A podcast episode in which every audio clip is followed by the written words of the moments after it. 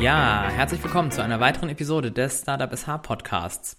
Durchhalten und einen langen Atem beweisen, das gehört einfach zum Startup-Leben dazu. Daher ist ein wesentliches Thema nach wie vor und immer wieder, mit dem sich alle Startups auch früher oder später auseinandersetzen müssen, die Frage nach der passenden Finanzierung. Irgendwann brauche ich einfach Geld, weil es sonst ähm, ja in den meisten Fällen dann einfach nicht weitergehen kann. Um dieses Thema mal genauer zu beleuchten, habe ich mir heute mal einen wahren Experten eingeladen von der Mittelständischen Beteiligungsgesellschaft, kurz MBG. Ich freue mich heute, Alexander Sonders begrüßen zu dürfen. Alexander, schön, dass du heute dabei bist. Hallo lieber Felix, ja, vielen Dank, äh, dass ich dabei, dein, äh, dabei sein darf. Äh, ich freue mich sehr. Ja, super. Wie geht's dir denn heute so? Ähm, mir geht's gut. Ähm, wir sind jetzt auch so ein bisschen nach den Herbstferien irgendwie in so einer Jahresend, naja, Stimmung oder Rallye so ein bisschen, das ist ja immer so ein Zeitpunkt, wo es äh, sozusagen sich noch verdichtet und irgendwie noch mhm. Geschäfte gemacht werden müssen. Deshalb, das geht jetzt immer ja rasend schnell, überall. Ja, das stimmt. Ähm, wir, wir beginnen einfach mal, wie immer, mit ein paar schnellen Fragen. Ähm, ich leg einfach mal los und du sagst so in ja. einem Satz deine Antwort. Wo und wie verbringst du denn am liebsten deine Zeit? Ähm, neben der Arbeit natürlich, die unheimlich spannend ist, aber bin ich, glaube ich, echt äh, ein Kaffeegänger. Ich mag total gerne irgendwie in, in Cafés sitzen. Da gibt es ja jetzt, äh, finde ich, viele, viele gute Cafés, Zeitung ja. lesen, so ein bisschen typisch. Ja, schön. Hast du ein heimliches Laster und wenn ja, welches? Ein heimliches Laster. Oh ja, ich glaube, das ist vielleicht für alle auch so ein Ding. Ich finde, äh, das Handy, die Handynutzung ist Fluch und Segen, deshalb das ist ein Laster. ja, ja, stimmt. Was gefällt dir am meisten an deinem Job? Äh, die Vielfalt der vorgestellten Business Cases und Typen eigentlich. Also das ist eine wahre Freude. Ja, sehr schön. Und damit starten wir eigentlich auch schon direkt ins Thema. Ähm, einleitend wollen wir natürlich noch ein bisschen was von dir hören. Wer bist du und was machst hm. du? Genau, ähm, ich bin Alexander, ich bin jetzt seit äh, 1.4. bei der MBG, also noch relativ frisch, habe also, sag ich mal, so meine ersten Fälle jetzt gemacht und bin hier Beteiligungsmanager oder Kundenbetreuer, je nachdem. Das heißt, ich spreche mit den äh, Gründern äh, und Startups, also ich kümmere mich im Wesentlichen um die jungen äh, und innovativen äh, Firmen und äh, genau, arbeite mit denen zusammen, bis wir dann hoffentlich eine Finanzierung äh, hingestellt haben. Sehr gut. Und damit einhergehend einmal noch ganz kurz für die Zuhörerinnen und Hörer, ähm, was macht die MBG? Genau, die MBG ist die mittelständische Beteiligungsgesellschaft Schleswig-Holstein, wie du gesagt hast.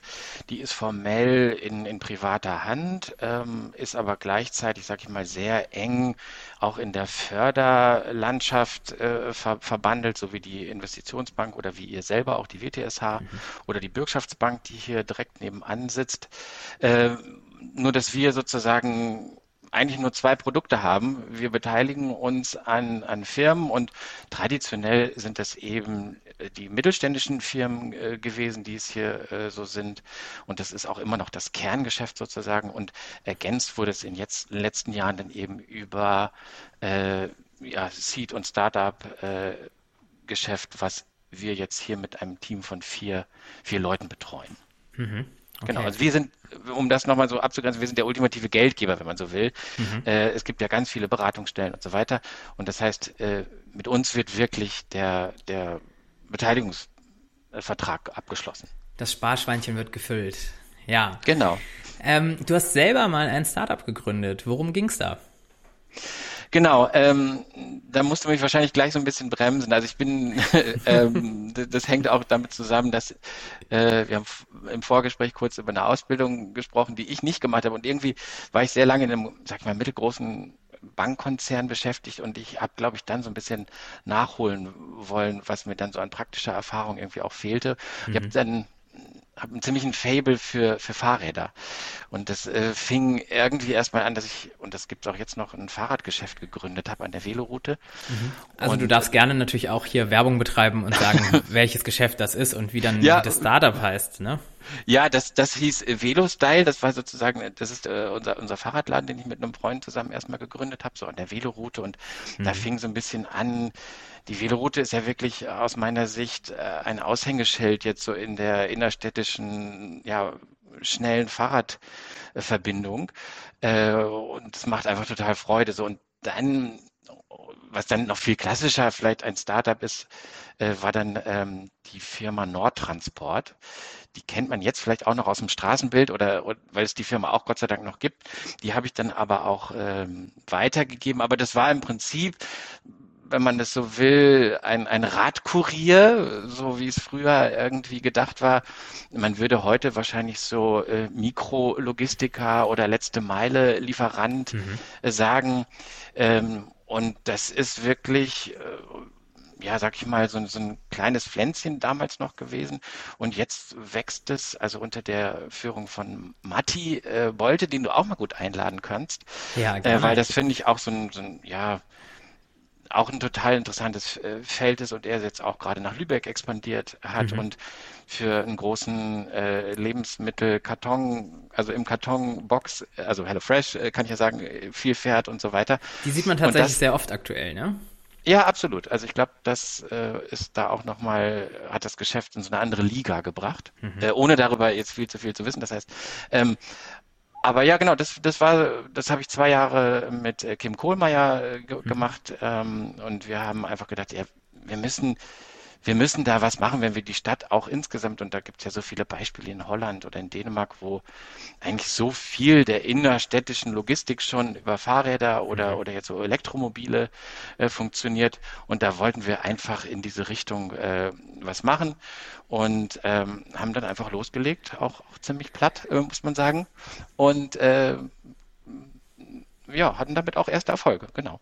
Ja, sehr schön. Und vor allem das Schöne ist eben, wie du sagst, die gibt es heute noch und ähm, die sind auch gerade expandiert. Das ist natürlich eine super Nachricht.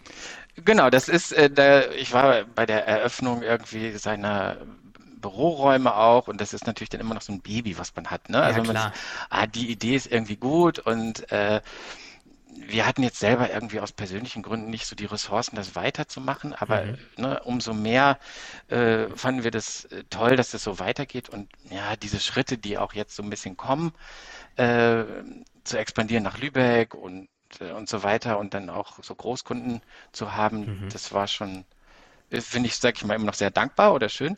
Und gleichzeitig, äh, wenn man jetzt überlegt, wir sind wirklich sehr, sehr klein angefangen und mussten da auch wirklich so ein bisschen den Weg bereiten und haben uns damals eigentlich noch gar nicht so richtig berufen gefühlt, eine eigene Finanzierung aufzunehmen, sondern haben das erstmal wirklich so mit äh, Bordmitteln gemacht. Äh, also was braucht man schon am Anfang für so ein Geschäft? Äh, wir hatten natürlich ein paar Mitarbeiter und so die ersten Fahrzeuge und aber sonst auch nur zwei Laptops und einen Platz in einem Café und äh, das, das war es so. Und ähm, das hat dann ganz schön gedauert, sozusagen diese Idee in die Köpfe der Kunden zu bekommen. Das war ja, das glaube ich. Also also ein, du hast ein, es, du hast es eben, Entschuldige, ähm, du hast hm? es eben schon gesagt, äh, Finanzierung mit Bordmitteln. Also ihr musstet euch nicht da äh, aufmachen, einen Investor suchen, Finanzierung auf die Beine stellen.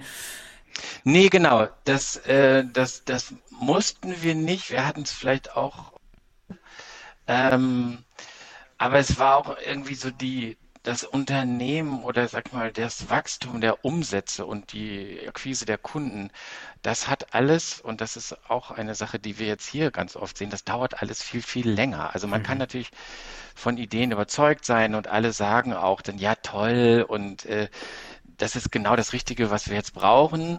Ähm, aber bis dann die ersten äh, ja, Umsätze geschrieben werden, und dann ist das jetzt ja auch so ein Beispiel, klar kommt dann, also so ein, so ein großer Kunde, das ist dann natürlich ein Glücksfall, mhm. aber jede Fahrt sind irgendwie fünf bis sieben Euro und wie viele Fahrten brauchst du dann? Also sowas ja. dann mal hochzurechnen und ganz konkret für sich äh, klar zu machen, oh, dafür brauche ich eine ganze Menge Sales mhm. Power mhm. einfach so, ne? Und das sind natürlich Sachen, die ich jetzt auch ganz stark immer sehe. Äh, das sind so berühmte Bierdeckelrechnungen, wenn du so willst. Äh, äh, überleg dir das für dein, dein Geschäft. Ähm, wie und wer sind so die ersten 20, 30 Kunden auch und wie viel Geschäft machst du mit dem? Und das äh, haben wir dann gemerkt, ja, wir hatten eigentlich an vielen Stellen sag ich mal, ausreichend Kapazität, brauchten deshalb noch gar nicht so, ein, so große mhm. Investitionsmittel. Mhm. Und ähm, ja, das war dann irgendwie gar nicht so auf unserem planen.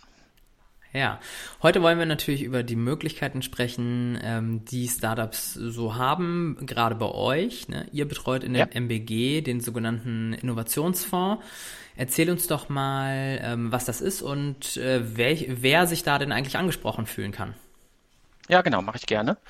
Ähm, genau, der Innovationsfonds wurde Mitte des Jahres vom Land und der Investitionsbank zusammen mit uns aufgelegt. Das sind äh, 50 Millionen Euro, die in den nächsten Jahren sozusagen als Beteiligungsprogramm an innovative äh, Firmen gegeben werden äh, kann. Und das sind dann sozusagen beide Kundengruppen, die wir jetzt hier bei der MBG haben. Das heißt, das sind die traditionellen äh, Firmen, die auch innovativ sein können, beziehungsweise das ist ja sozusagen Ziel des Fonds, mhm. ähm, die, die Wirtschaft zu stärken und sozusagen innovative Elemente einfließen zu lassen. Ähm, und das, das, was dann uns beide stärker interessiert, sind dann auch innovative Startups und ja, Existenzgründungen und Ausgründungen aus Universitäten und so weiter. Das heißt, da ist ja fast per Definition immer ein innovativer Charakter, ähm, die, die, sag ich mal, so typischen kleineren Existenzgründer haben wir ja eigentlich gar nicht so sehr. Dafür gibt es ja auch andere Programme. Aber ähm, die ja, sag ich mal, typischen Startups äh, passen da immer noch rein, sag ich mal, immer, immer noch. Deshalb, weil es irgendwie auch ein, ein Nachfolgeprogramm ist, was es so schon gab. Ähm, der Fokus ist jetzt vielleicht eben stärker auf Innovation und das können Innovationen in jeglicher Facette eigentlich sein. Ne? Also das mhm. können Pro Prozesse sein, das können äh, Produkte sein, ähm, ja, sowas wie KI ist ja teilweise bei meinen Kunden auch schon irgendwie wie Standard oder das wird irgendwie doch immer mehr eingebaut und dann sind solche Sachen, glaube ich, äh, per Definition eigentlich innovativ. Mhm. Ja. An welchem Punkt oder wann äh, sollten denn Startups auf dich zukommen? Genau, also was wir irgendwie brauchen, deshalb muss es schon irgendwie recht ausgereift sein. Äh, wir können grundsätzlich in dem Programm Seed und Startup-Fälle machen. Das heißt, es kann so ein Tick früher sein, aber auch eben schon ein bisschen später sozusagen, dass das Prototyping und so weiter äh, und der Weg nach vorne, sage ich mal, schon so ein bisschen klarer ist, so dass man dann vielleicht vor einer Markteinführung steht. Mhm. Ähm, das so mal ganz, ganz grob. Und gleichzeitig, ja, was brauchen wir eigentlich? Man braucht einen guten und wir sagen dann irgendwie allumfassenden Businessplan und, und Finanzierungsplan. Mhm. Und deshalb, ähm, also man kann, es, glaube ich, immer anrufen und gleichzeitig ist es so, es gibt ja vielfältige Beratung und Förderstellen, also so wie bei euch, wo, wo Startups betreut werden, bis sie sozusagen genau definiert haben, was ist eigentlich mein Produkt, was ist mein Markt und wie gehe ich jetzt vor. Da gibt es auch noch die Förderlotsen äh, der IBSH und so weiter. Das heißt, ich glaube, die, die Empfehlung ist schon, sich, sage ich mal, gut vorzubereiten, äh, sich vielleicht auch beraten zu lassen, viel zu sprechen, auch mit anderen Leuten, so wie siehst du das, sich also schon früh viel Feedback äh, einzuholen. Äh, relativ konkret das, was ich vorhin so ein bisschen sagte, ähm, Papier ist geduldig, aber ist vielleicht auch an vielen Stellen, dafür ist ja so ein Businessplan auch irgendwie ein Tool. Wie gehe ich jetzt wirklich die nächsten drei Jahre vor? Also es kann so ein bisschen so ein, so ein Regiebuch sein. Wie will ich konkret vor, vorgehen? Und das ist eben für uns dann das, was, wir auch prüfen. Ist es plausibel? Können wir das nachvollziehen? Wir, wir schauen dann zusammen oft mit den Gründern in den Markt mhm. hinein und versuchen das eben mit zu verstehen. Und ähm, es ist dann eben auch so, dass man, der Businessplan muss nicht, sag ich mal, so, der soll schon sehr, sehr gut sein, aber es ist auch nicht so, dass man hier einen Schuss hat, so wie irgendwie in berühmt-berüchtigten Fernsehsendungen oder so. Ähm, ich habe schon jetzt bei meinen ersten Fällen auch mal einen Businessplan sozusagen mit revidiert, nicht gemeinsam, sondern wir sagen dann, okay, das ist aber noch nicht so ganz rund und mhm. überarbeite doch diese Stelle nochmal und glaubst du das wirklich, dass das so schnell geht zum Beispiel? Also nehmen wir diese, dieser Punkt, den ich auch vorhin hatte mit, wie schnell kommen eigentlich die Umsätze? Mhm. Ähm, und dann kann das mal auch ein Prozess sein, so ein bisschen, den man dann zusammengeht, bis wir dann sagen, ja, okay, jetzt ist gut, jetzt ist rund, ja. alles macht Sinn und dann dann kann man nächsten, den nächsten Schritt gehen. Also ihr begleitet dann auch wirklich. Ähm, man braucht da jetzt eben, wie du sagtest, nicht den perfekten Businessplan schon haben, sondern man kann sich bei euch auch zu Teilen ein gewisses Sparring abholen. Ganz genau, absolut. Ähm, das ist vielleicht weniger intensiv als, sag ich mal, die typischen so mhm, ja. Förderer oder Berater dann, äh, die es ja überall gibt, äh, auch an den Fakultäten und so weiter. Aber ja, das, äh, das gucken wir uns dann auch zusammen an und deshalb mhm. kann man uns dann vielleicht in Teilen auch früher lieber schon mal fragen und dann mhm. gibt es vielleicht auch das Feedback, ja, nee, das braucht noch ein bisschen und dann kommen auch äh, Studierende nach drei oder sechs Monaten nochmal wieder und äh, dann gibt es nochmal Feedback mhm. und, äh, und so weiter. Und es kann eben auch schon dann relativ früh Feedback geben im Sinne von, puh, das ist eine wirkliche Herausforderung. Es gibt so hier und ja. da so ein paar Bereiche, Plattformen, Apps oder bestimmte Segmente, die sind manchmal dann auch nicht so ganz einfach. Food kann zum Beispiel schwierig sein, ja. ähm, um irgendwie in, in, Supermärkte reinzukommen und so weiter. Also es gibt so ein paar Branchen auch, die vielleicht per se so ein bisschen herausfordernder sind, aber ähm, genau, da muss man dann noch überzeugender sein. Also das soll eben jetzt kein, das, das hängt immer doch noch vom, vom Einzelfall ab. Okay, aber es gibt eben Bereiche, wo die Alarmglocken, sag ich mal, schon mal angehen und man genauer hinguckt. Ja, genau. Alarm ist zu viel, fast ja, so ein bisschen okay. die Ampel gehen vielleicht schon mal auf Geld, weil das irgendwie, äh, weil wir das eben erfahren haben und das äh, können wir natürlich hier und da auch plausibel erklären, dass es nicht, nicht immer einfach ist, jetzt nehmen wir noch sowas wie eine Bekleidungsmarke oder so. Das ist ja, ja. wahnsinnig kompetitiv und äh, nicht, nicht einfach, da wirklich äh, sowas aufzuziehen. Lass uns doch jetzt mal noch ein bisschen genauer auf den Businessplan gucken. Ähm, worauf legst du da besonderen Wert oder wo liegt zumindest dein größtes Augenmerk drauf? Ähm, also wir schauen uns im Businessplan natürlich die typischen Dinge an und was aber für uns besonders wichtig ist, ist, äh, und das steht dann teilweise im Businessplan drin, aber sehen wir auch dann natürlich so, dass die Personen sozusagen breit aufgestellt sind. Das kann man mhm. auch, finde ich, schön beschreiben. So, man kennt ja die typischen Fähigkeiten, die ich irgendwie in einer Firma brauche. Manchmal ist Finanzen oder Vertrieb und Marketing sind vielleicht manchmal so ein bisschen, das können mal so Stiefmütterchen sein. Ja. Das sollte man sicherlich beachten, dass man da auch gut aufgestellt ist und dass man jemanden hat, der so ein bisschen BWL auch kann äh, und äh, oder also ein bisschen genau, dass, dass, dass man das auf dem Zettel mehr. hat, weil das eben genau, ja. es ist tatsächlich wichtig.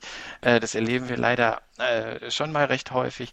Dann sind die Ideen gut und auch so die Typen insgesamt gut mhm. und äh, das ist ja, für manche nicht so das Favorite, aber das ist eben wichtig, dass wir gut und divers und äh, mhm. gut aufgestellte Teams haben.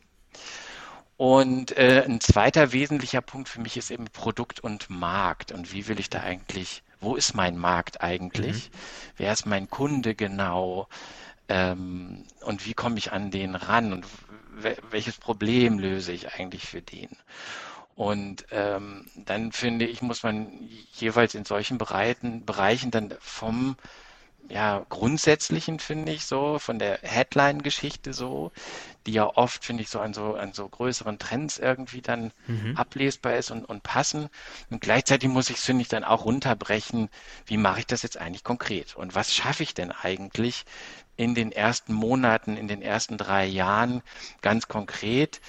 Ähm, da finde ich, können solche Umsatzzahlen dann wirklich gut auch hinterlegt werden mit ja, einzelnen Initiativen oder ich, ich verkaufe so und so viel an so und so viel äh, Kunden oder Kundengruppen und das kann man natürlich dann ganz gut plausibilisieren und, und sich selber auch so ein bisschen hinterfragen, ja, schaffe ich das eigentlich? Habe ich dafür genug äh, Leute, die, die, den Vertrieb machen und, und so weiter? Oder ähm, manche Produkte sind ja irgendwie zyklisch so, also passt das zusammen und so. Also da, da kann man sich eine ganze Menge Sachen irgendwie anschauen, wie ich das, äh, wie ich in den Markt äh, reinkommen möchte und, und kann. Und da, das ist vielleicht das, was ich manchmal so ein bisschen vermisse hier und da, mhm. äh, ist von dem groben, von dieser guten Idee oft, es runterzubrechen, so ja, wie machst du es eigentlich? Ja, also konkret zu werden. Genau. Ähm, Stichwort Finanzplan. Ähm, was sollte ja. deiner Meinung nach dort alles enthalten sein? Ähm, ja, genau, das sind auch so die typischen Sachen. Es gibt ja eigentlich sehr, sehr viele Tools mittlerweile und auch ja, unsere Partner äh, haben ja eigentlich auf den Webseiten immer sozusagen die typischen Elemente.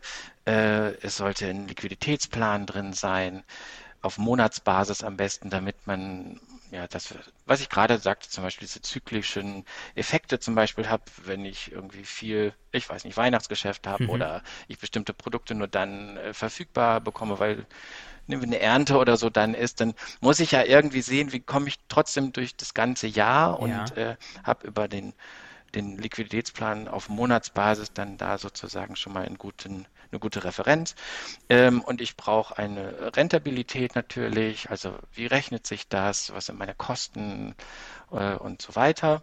Und natürlich, ähm, dass es wichtig ist, irgendwie darzulegen, wie viel Geld brauche ich, mhm. wofür setze ich das ein und wie kann ich es auch äh, ja, bezahlen oder irgendwann zurückzahlen oder dann eben weiter wachsen. Das sind dann natürlich perspektivisch irgendwie Pläne, die dann folgen, aber die wir auch gerne schon mal hinterfragen, insbesondere ja. vielleicht jetzt, weil natürlich so die wirtschaftliche Lage so ein bisschen angespannt ist und Geld auch wieder teuer ist und weniger verfügbar irgendwie. Also Investoren halten sich ja ein mhm. bisschen zurück. Das äh, liest man ja überall. Also muss man sich schon ein bisschen auch, auch wenn der typische Plan oder Finanzplan drei Jahre ist, kann man sich natürlich trotzdem fragen, okay, was, was kommt danach und wenigstens mal darüber nachdenken.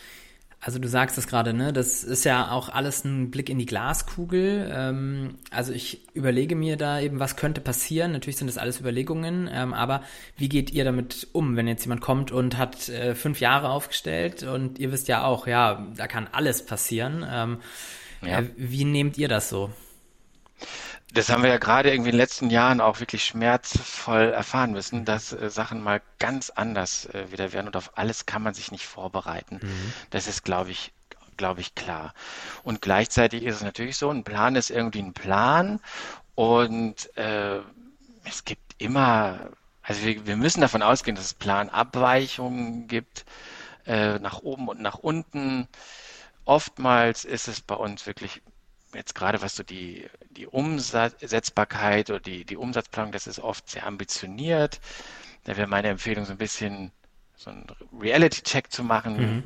wieder eher an so konkreten äh, darunterliegenden Maßnahmen, also schaffe ich das wirklich? Und das ist das, was wir machen. Und da dann, daran challengen wir dann auch so, ein, so einen Plan, wir können auch nicht in die Zukunft schauen und haben aber einfach jetzt schon viele Sachen natürlich gesehen. Ja. Und in dem Sinn können wir da einfach Fragen stellen und eben dazu, ja, sag ich mal, ermuntern, einen, einen realistischen oder irgendwie ambitioniert, aber nicht zu abgehobenen Plan mhm. zu machen. So, weil das, das hilft natürlich auch nicht, wenn ich wirklich so einen Plan schnell wieder überarbeiten muss und zu, das ist dann irgendwie unglaubwürdig. Äh, ja. Aber da wird es immer viele Meinungen geben. Ja, du, mhm. das ist irgendwie klar, dass es ein Plan ist. Aber es soll okay. ein guter Plan und sag mal ein, ein gutes Fundament haben, dass man das nachvollziehen kann. Ja. Stichwort jetzt nochmal ähm, MBG. Ähm, wie investiert die MBG denn? Man liest immer wieder die, die Wörter still und offen. Genau. Ähm, das sind die beiden Produkte, äh, die wir anbieten im Wesentlichen. Ähm, eine offene Beteiligung ist, glaube ich, relativ eindeutig. Das kennt man auch. Da gebe ich Anteile ab und verkaufe sozusagen ein paar Prozent meiner Firma an einen Investor, so wie es typische Investoren oder Venture Capital Gesellschaften auch traditionell eigentlich machen. Und dann muss ich eben wissen, okay, ich, äh, ich gebe hier so einen gewissen Einfluss ab. Ich äh, muss bei bestimmten Entscheidungen auch die, den, den Eigentümer ja mit involvieren. Mhm. Der hat also sozusagen ein bisschen stärker die Finger drin. Das wollen ja Investoren in der Regel auch.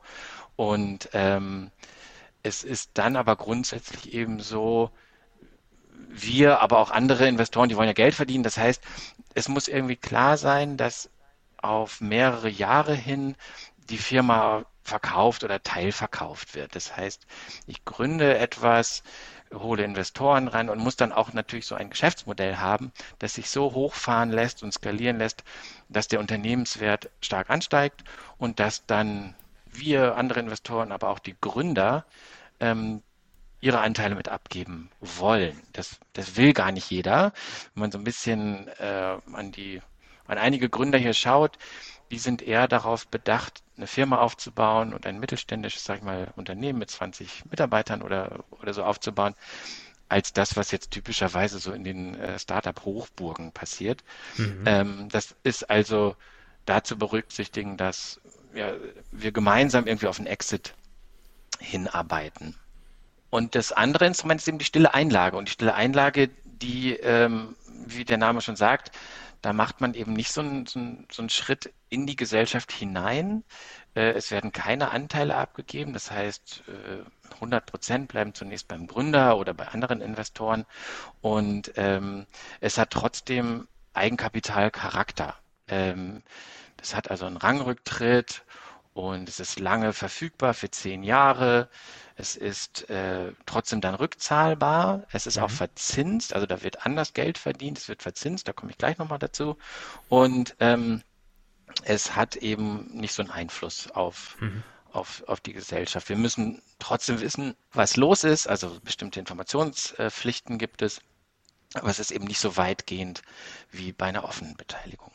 Du hast es eben schon angesprochen, äh, bei der Stillenbeteiligung wird dann auch ein, also das kostet etwas, da wird ein Zins im Grunde fällig. Ähm, wie sieht, da stellt man sich natürlich die erste Frage direkt, ähm, wie hoch ist der? Wie teuer genau. ist das? Genau, also das, das ist etwas teurer als ein, ein normaler Kredit äh, und da ist es natürlich einfach auch jetzt so, wie es ist. Die Zinsen sind insgesamt sehr stark gestiegen. Also wenn es jetzt eben jahrelang null war mhm. und auch äh, wenn man das von einem Haus- äh, oder Wohnungskaufkredit äh, kennt, dann war das ja ein Prozent oder wenig und das sind jetzt ja auch wieder vier bis fünf Prozent. Und ähm, es ist in der Regel so, dass wir eben auf diesen sogenannten Referenzzins äh, der, der Europäischen Union einen bestimmten Risikoaufschlag äh, mhm. Aufschlagen. Und weil Geld jetzt wieder Geld kostet, äh, kommen da eben einige Prozent auf den Referenzzins drauf, so dass wir, und das ist äh, ja auch, auch hoch und, und leider zweistellig, wir liegen bei, bei 10,25 Prozent zum mhm. Beispiel im Moment. Ja. Und das ist dann erst die festverzinsliche Komponente, weil die stille Einlage ist auch wieder so ein Anzeichen für Eigenkapital, die hat trotzdem noch einen gewissen äh, gewinnabhängigen Teil und der sind nochmal 2,5 Prozent auf die Einlagensumme zusätzlich. So, das heißt, wir sind da schon ziemlich, ziemlich hoch. Ähm, das ist ist einfach so, wie es ist, da können wir wenig dran mhm. machen. Das hat auch viel mit Beihilfe und so weiter zu tun, dass es ein marktgerechter Zins äh, sein muss. Und gleichzeitig so in dem Kontext, was jetzt so ein Haus kostet oder ein Dispo, ist auch in der Regel mhm. zweistellig. Und dadurch, dass wir eben Risiken tragen und das ist, glaube ich, ein wesentlicher Vorteil, wir keine Sicherheiten nehmen. Das heißt, es ist anders als ein Bankkredit, der ja oft besichert ist durch eine, eine persönliche Bürgschaft oder über, über das Haus äh, zum Beispiel, dass man dann anders Risiken auch übernehmen muss und das ist bei der stillen Einlage eben nicht der Fall. Es ist also in der wir hoffen in der Gesamtschau, ne, es nimmt Risiken, äh, es ist sehr nachrangig vom Produkt her und eben in der Gesamtsituation, dass die Zinsen halt äh, total stark gestiegen sind, sind wir da also etwas, etwas höher. Ja, sehr gut. Und ganz platt mal gesagt, äh, wenn das Unternehmen gegen die Wand fährt, ist das Geld eben weg, ohne dass Haus und Hof im Zweifel äh, ja, eingezogen werden.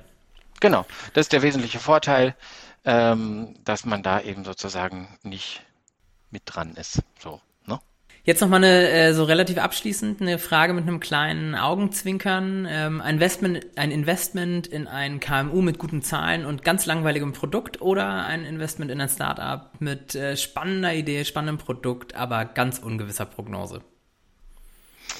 Ähm, Also ganz ungewiss ist sicherlich doof, aber ähm, mein Herz schlägt schon für, für innovative äh, Ideen und das, das, äh, das würde ich ja, das würde ich immer hochhalten. Also ich möchte ein Beispiel sagen, nicht, dass sie sozusagen auf das, auf diese These von dir genau passen, ja. aber äh, so ein, ein erster Fall war von mir Baltic Materials und die machen ja Seegras, mhm. was sie äh, von den Stränden der Kommunen äh, bekommen und dann aufbereiten, auch mit KI. Also sozusagen der erste, naja, also A, ein maritimer Stoff und den sie sozusagen über eine hohe Technologie dann in einen Reinigungsgrad bringen und äh, natürlich ist das so, wenn man das so auch, auch erzählt, so, ja, was mit Seegras und so weiter.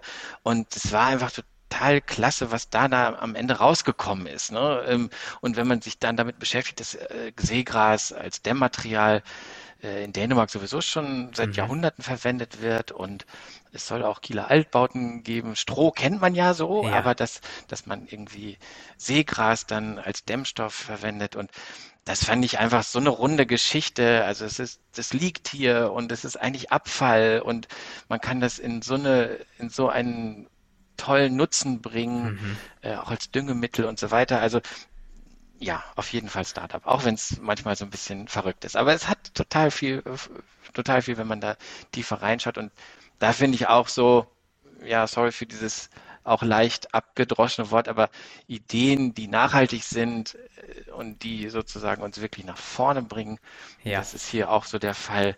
Ähm, da, da schlägt mein Herz für. Sehr schön. Alexander, wir müssen langsam zum Ende kommen. Ähm, ja. Ich würde jetzt an der Stelle aber gerne nochmal zusammengefasst von dir so ganz kurz und knapp deine Tipps an Startups, die sich jetzt äh, bei euch vielleicht für eine Beteiligung bewerben möchten. Ähm, ja, ganz kurz mal deine Tipps. Genau. Ähm, so ein bisschen zusammengefasst eigentlich, was äh, ich glaube ich schon gesagt habe. Ähm, den Businessplan gut vorbereiten, von der großen Idee so ein bisschen ins Konkrete, äh, die Teams äh, gut darüber nachdenken, mit welchen Teams ich sozusagen unterwegs bin und dass ich da auch alle, äh, alle Notwendigkeiten oder alle Fähigkeiten irgendwie abdecke. Und ja auch zusammenfassend, was jetzt sozusagen einfach die, die wirtschaftliche Gesamtlage so ein bisschen ist, äh, wirklich in Optionen denken und nicht alles auf eine Karte setzen. Und das gilt sicherlich so für Finanzierung oder die Erstfinanzierung. Das gilt auch, finde ich, für Folgefinanzierung. Sich da schon Gedanken machen, wie gehe ich da eigentlich vor? Auch nicht nur alles auf, auf einen Kunden irgendwie setzen. Ähm, also ist es, glaube ich, in der doch auch insgesamt volatilen Welt, so in der wir leben, ist es, glaube ich, gut, äh, verschiedene Möglichkeiten und Optionen sich äh, aufzubauen, damit man einfach flexibel bleibt und nicht dann irgendwie vor, vor einer ja, verschlossenen Tür steht, so dass es nicht weitergeht. Ja, sehr schön. Vielen Dank. Auch wenn das äh, Thema natürlich, also es ist super spannend ähm, und auch hilfreich. Ähm, wir müssen aber dennoch mit Blick auf die Uhr äh, müssen wir zum Ende kommen. Ja. Alexander, vielen Dank, dass du heute hier warst und uns diesen Einblick gegeben hast. Sehr, sehr gerne, Felix. Ähm, wir sind, genau, also über euch, über andere Kontakte oder auch direkt über unsere Website. Äh, wir sind immer ansprechbar. Also deshalb auch der Appell an alle Gründer, gerne einfach zum Telefon oder zur E-Mail greifen, äh, wenn es noch Bedarf gibt, das Thema zu vertiefen oder wenn es individuelle Fragen gibt.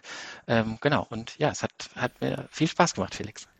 Das ist äh, wunderbar. Freut mich.